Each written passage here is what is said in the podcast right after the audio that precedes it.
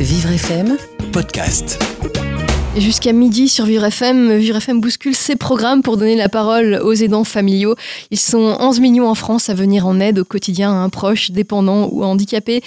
Et 50% d'entre eux travaillent également avec toutes les difficultés que ça engendre, manque de temps, fatigue physique, psychologique, complexité des démarches administratives.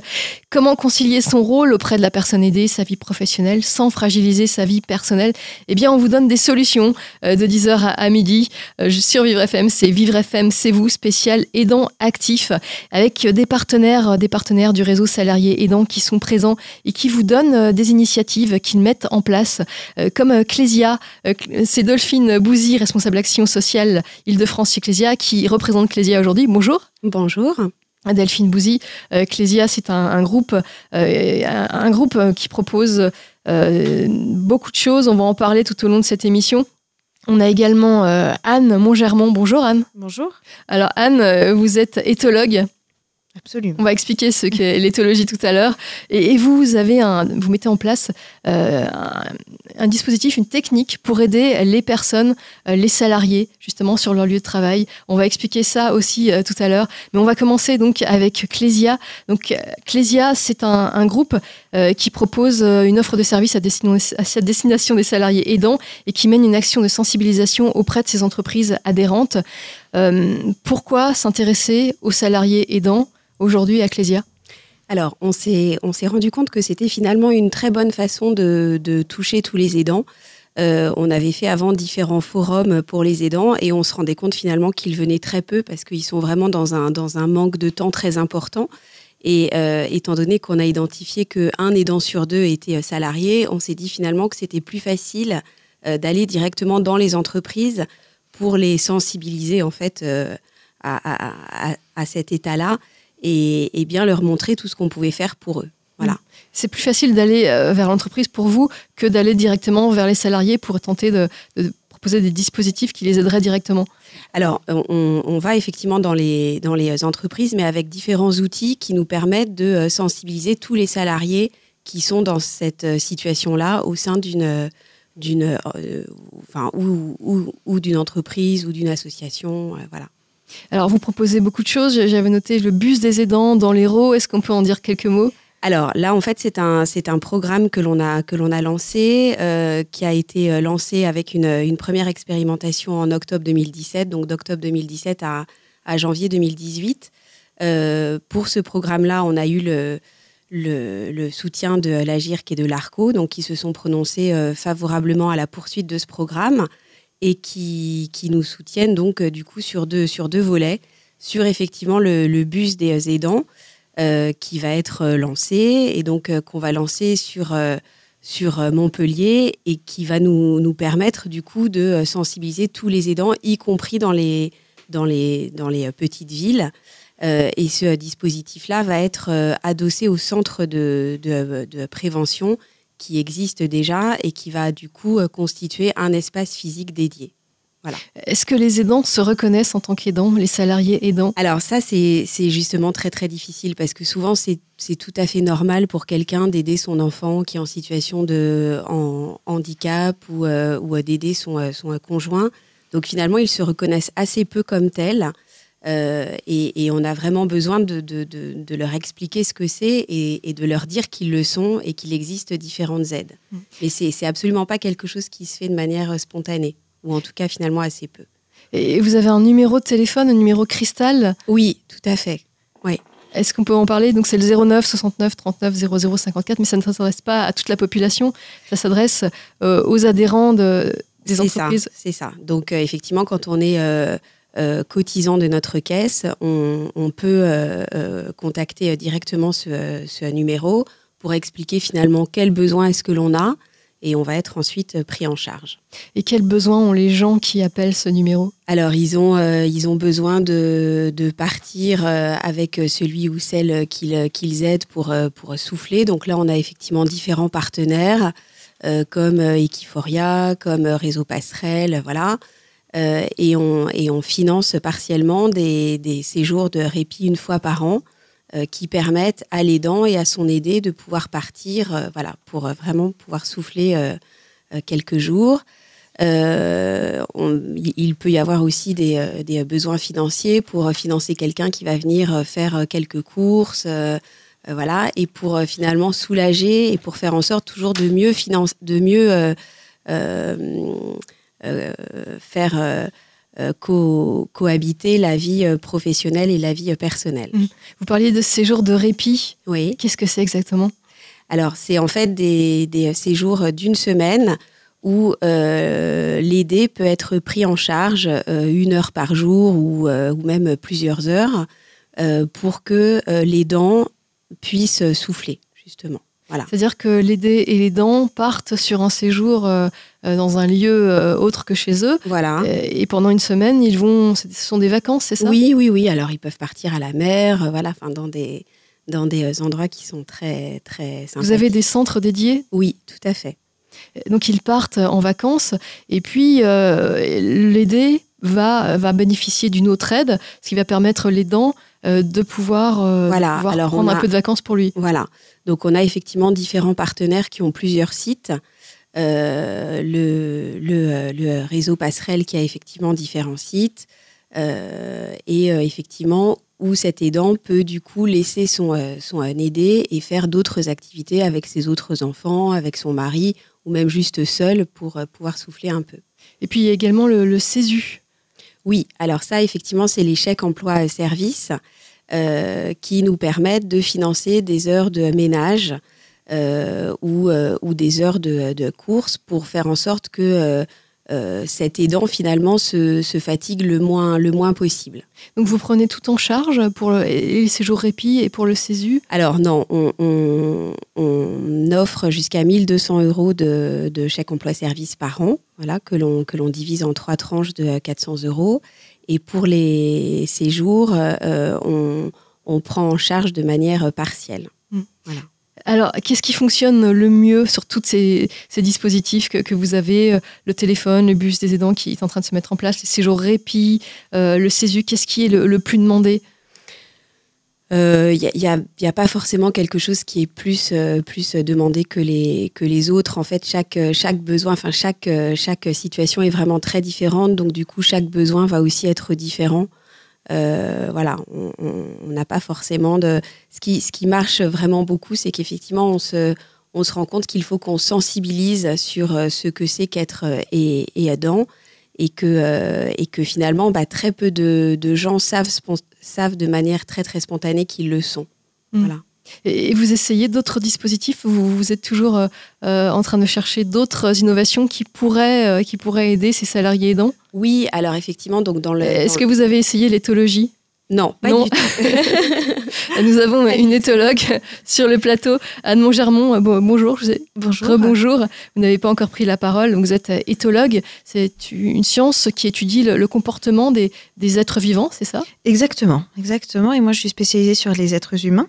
Donc euh, voilà, l'éthologie, c'est euh, la science du comportement. C'est partir du principe qu'un être humain va mettre en place une réaction comportementale dans une situation donnée. Et c'est essayer de comprendre aussi bien l'environnement de la personne que ce qui va se passer en elle. Donc c'est un lien entre la psychologie et la biologie. Mm. Alors on peut se demander, mais en quoi c'est utile euh, aux salariés aidants euh, Je rappelle que vous êtes, euh, vous travaillez pour pour l'agence Andy Réseau, une agence qui élabore des solutions concrètes, novatrices, adaptées en mobilisant des experts comme vous pour concevoir de nouvelles méthodes, de nouveaux outils, des solutions concrètes pour aider les entreprises à développer leur politique handicap, leur politique pour les salariés aidants. Et donc d'où l'éthologie humaine que vous représentez. Alors expliquez-nous en quoi l'éthologie humaine peut aider les salariés euh, par exemple les salariés de, de l'agence Andy Réseau ou des agences, euh, des entreprises qu'elle représente alors, euh, quand on devient aidant, effectivement, déjà, on se définit pas comme aidant. En fait, ça devient très naturel. voilà, on a un parent, on a un enfant qui devient dépendant et il faut bien l'aider. Donc, en fait, au début, c'est un concours de circonstances, mais la personne, en fait, elle n'est pas que ça. À côté de ça, elle travaille, elle est salariée, et en fait, trouver l'équilibre entre bah, sa vie d'aidant et sa vie salariée, ça peut devenir compliqué. À côté de ça, la personne a aussi sa vie personnelle. Donc en fait, il y a toutes ces vies qui vont se mélanger un petit peu. Et en fait, la personne, elle va, elle va commencer à se perdre un petit peu si personne ne lui remet juste un cadre. Euh, la question de la responsabilité, pour moi, elle est très fondamentale dans le rôle d'un aidant. C'est-à-dire que l'aidant, en fait, il va se projeter tellement dans l'aide qu'il veut apporter à l'autre personne qu'il va avoir du mal en fait à juguler et à mélanger ces différentes vies. Du coup, voilà, tout le principe de l'éthologie, c'est de permettre à la personne de mieux comprendre, elle, ce qu'elle vit, de se poser un petit peu, de commencer à cloisonner pour pouvoir garder sa vie parce que quand on veut être un canoë de sauvetage, avoir un gros trou et de pas réussir à savoir dans quel sens on va, c'est pas possible. Donc il faut être bien structuré, bien savoir s'accorder du temps. Et ça, c'est une question de culpabilisation qui est hyper importante chez les aidants, c'est qu'ils s'autorisent plus rien. En fait, ils commencent à rentrer dans un fonctionnement très machinal où il faut faire ça, il faut faire ça, il faut faire ça, mais en fait, il n'y a plus de plaisir à rien. Et en mais, fait, mais là, l'aidant va pouvoir vous dire, euh, mais oui, mais j'ai pas le choix. Ma petite fille euh, euh, qui est polyhandicapée, bah, elle a besoin de moi. Si je le fais pas, si je m'en occupe pas 24 heures sur 24, qui va le faire? Bah, c'est tout l'enjeu aussi d'avoir des partenaires à côté qui justement proposent des, des, alternatives. Et la plupart du temps, les gens en fait, ils sentent qu'ils sont débordés. Moi, c'est très rare quand j'interviens pour des aidants qui ne se rendent pas compte qu'ils sont arrivés au bout, ils sont épuisés physiquement, nerveusement. Enfin, c'est vraiment toujours une certaine tension qu'ils ont.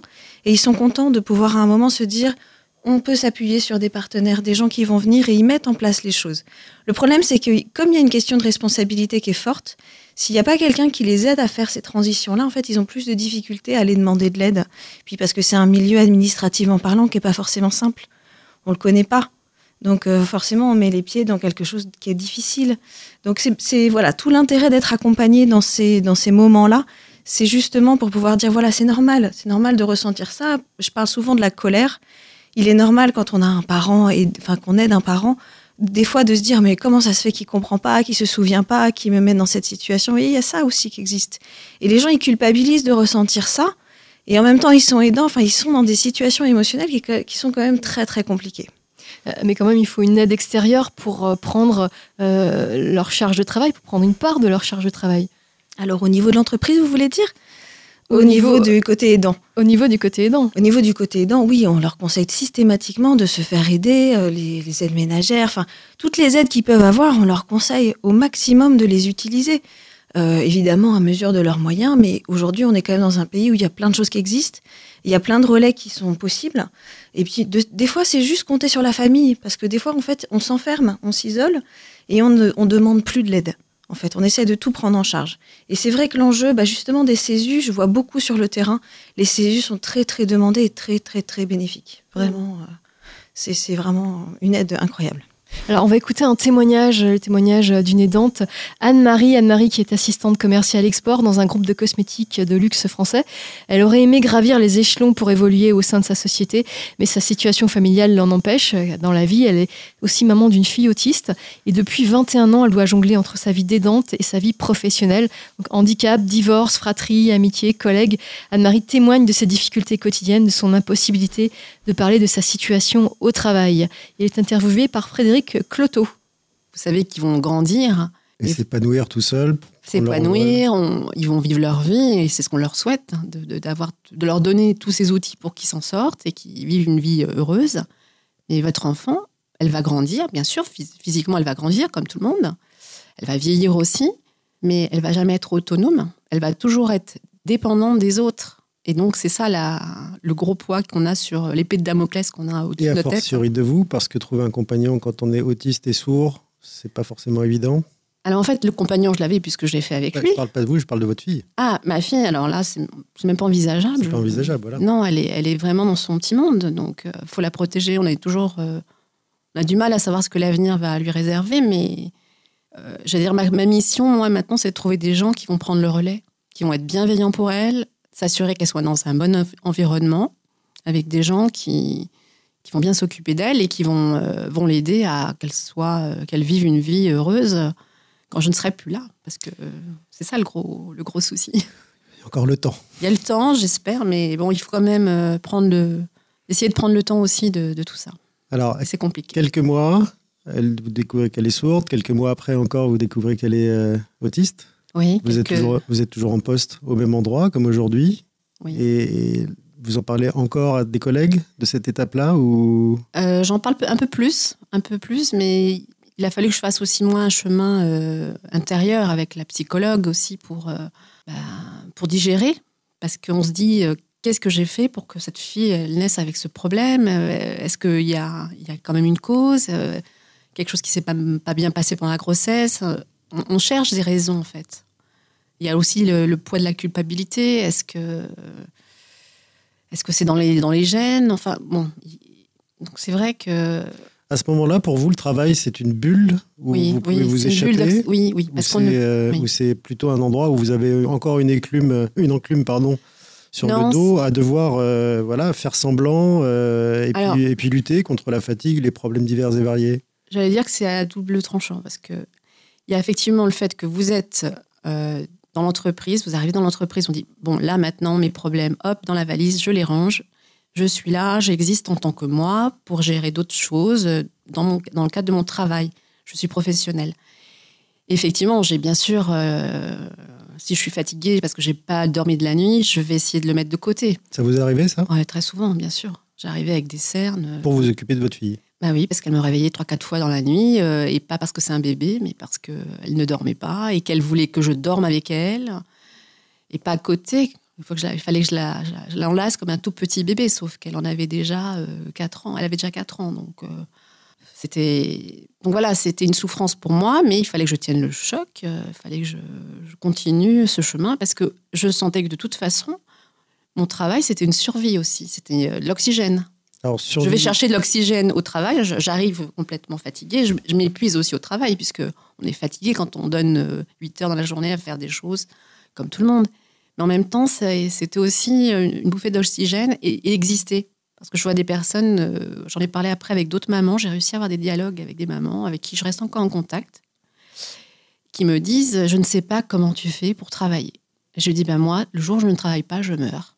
Parce que j'ai besoin de travailler pour euh, justement prendre des forces. Et j'ai besoin de sortir et de voir des gens et de faire autre chose que de parler du handicap. Recharger vos batteries. Recharger des batteries pour être là pour ma fille. Parce que si je m'écroule, tout s'écroule en fait. Donc le travail, c'est vraiment primordial. Effectivement, ça demande beaucoup d'énergie. à ce moment-là, vous êtes deux encore. À ce moment-là, on est deux, mais une chose aussi, c'est que le papa, à un moment donné, s'est retrouvé au chômage pendant quatre ans. Donc, pendant cette période de quatre ans, euh, moi, je travaillais et lui euh, emmenait ma fille au CAMS pour des, de la rééducation. On avait aussi des suivis psychologiques. Donc là, euh, le papa, il croyait vraiment que la petite allait guérir. Pour, elle, pour lui, c'était une maladie il allait, guérir. Déjà, on allait lui mettre des prothèses, elle allait l'entendre, et puis elle allait se mettre à parler comme tout le monde, et puis elle serait à l'école. On, a ce. Voilà, on pense que ça va, ça va se décanter, en fait. C'est bon, un cauchemar, mais finalement, on va peut-être trouver des solutions. Euh, avec euh, la médecine, on va, va y arriver, quoi. En fait, on y croit.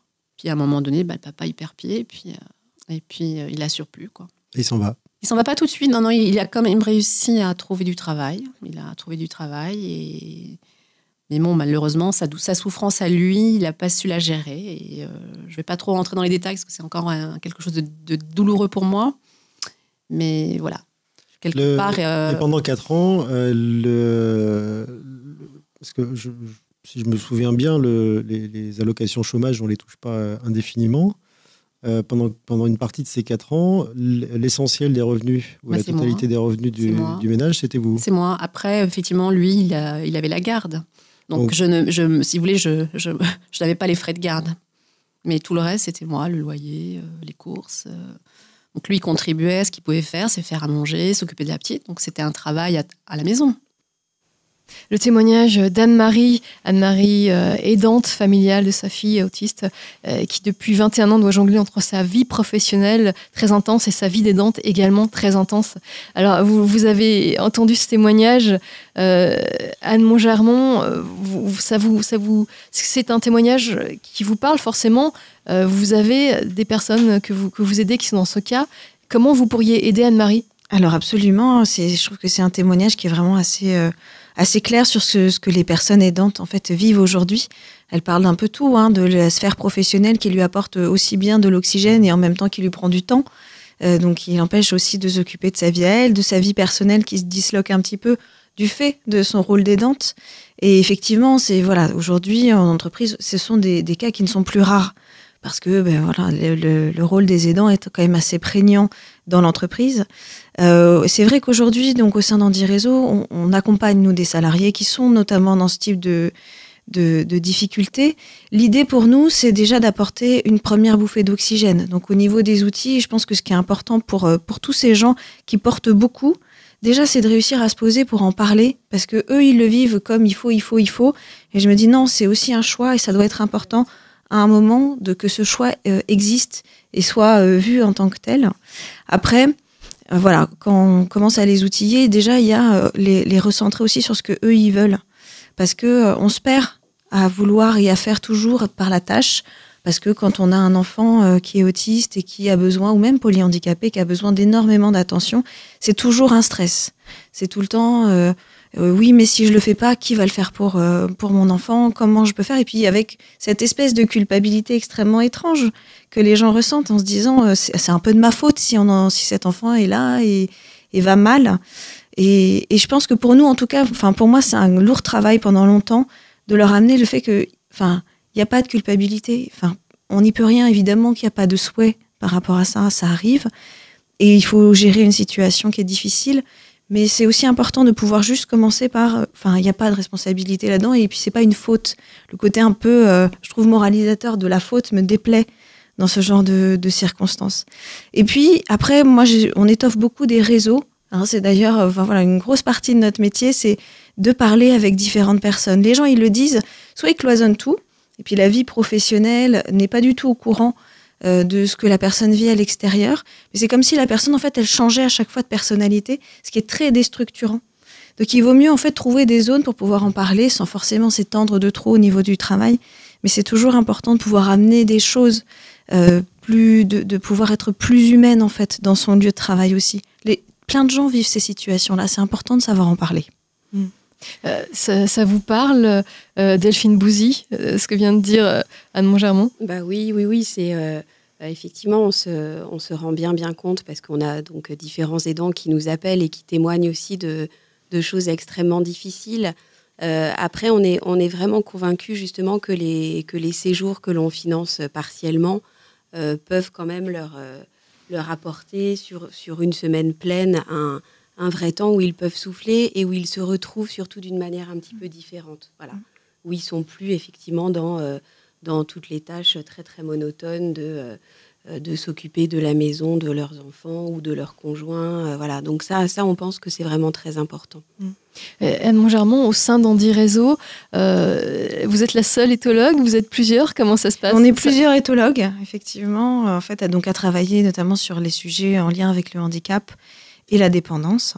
et c'est vrai que Aujourd'hui, en fait, on se rend compte hein, depuis plusieurs années en fait de, l'importance en fait de, bien accompagner ces aidants familiaux, justement aussi dans le cadre professionnel. Les entreprises commencent beaucoup à nous appeler par rapport à ces sujets-là, en nous disant on est un petit peu démunis. On voit que les gens ont besoin de congés, par exemple. nous, on peut pas en donner comme ça. Mm. Enfin, il y a beaucoup de réflexions en interne dans les entreprises par rapport à ces sujets-là, et, c'est vrai que nous, on accompagne pas mal. Mm. Hein, de gens et puis, euh, les entreprises, hein, les, RH, mm. sur ces réflexions. Mm. Alors l'éthologie, c'est l'avenir peut-être de l'aide aux salariés aidants eh c'est ce qu'on espère. on espère effectivement. En tout cas, on voit que sur le terrain, ça, leur, ça permet vraiment très rapidement de pouvoir se dégager de, de plein d'émotions qui, euh, qui les empêchent de vivre. Vous faites un peu un travail de psychologue? Ça ressemble à de la psychologie, c'est moins de la... enfin c'est pas forcément de la psychologie, c'est vraiment l'adaptation comportementale. Nous on fait du travail comportemental. Mmh. Se dire voilà quand euh, euh, mon enfant ou mon parent va me dire telle et telle chose, notamment le rapport à la mort, qui est quand même euh, très important quand on a des parents vieillissants. On le travaille beaucoup et ça c'est vraiment plus au niveau de comment je me positionne par rapport à l'autre. Alors peut-être un, dernier mot avant de conclure cette émission. Euh, l'action sociale Clésia, qui met en place de nombreuses choses pour aider les, salariés euh, aidants, Delphine mhm. Bouzy. Euh, on a fait le tour de, ce que vous mettiez en place? Alors je, voulais juste préciser que donc dans le, dans le cadre de notre projet sur les aidants, on, va vraiment mener toute une, toute une expérimentation auprès des, des entreprises. pour justement identifier de nouvelles solutions que Clésia pourrait mettre en œuvre pour répondre justement de manière la, plus, la plus adaptée possible aux besoins de ces, euh, de ces euh, salariés. Euh, voilà, donc c'est quelque chose qu'on va, qu'on va initier bientôt avec différentes entreprises pour avoir une offre effectivement qui, qui réponde d'une manière la plus, la plus juste à ce qu'ils souhaitent. Mm. Et puis de votre côté, Anne Montgermont, pour Andy Réseau, d'autres dispositifs qui se mettent en place alors nous, en fait, on est vraiment au milieu de ces dispositifs, c'est-à-dire que nous, on, les, on accompagne les entreprises justement pour qu'elles connaissent tout le réseau qui, sur lesquels elles peuvent s'appuyer. Merci, euh, merci à vous deux.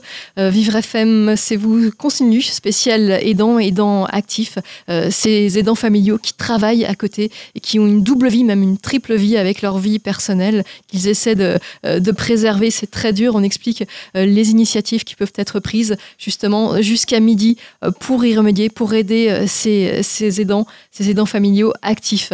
Merci, merci à toutes les deux. Merci d'être venues nous parler de Clésia et d'Andy Réseau et de Merci à vous deux. Vivre FM, podcast.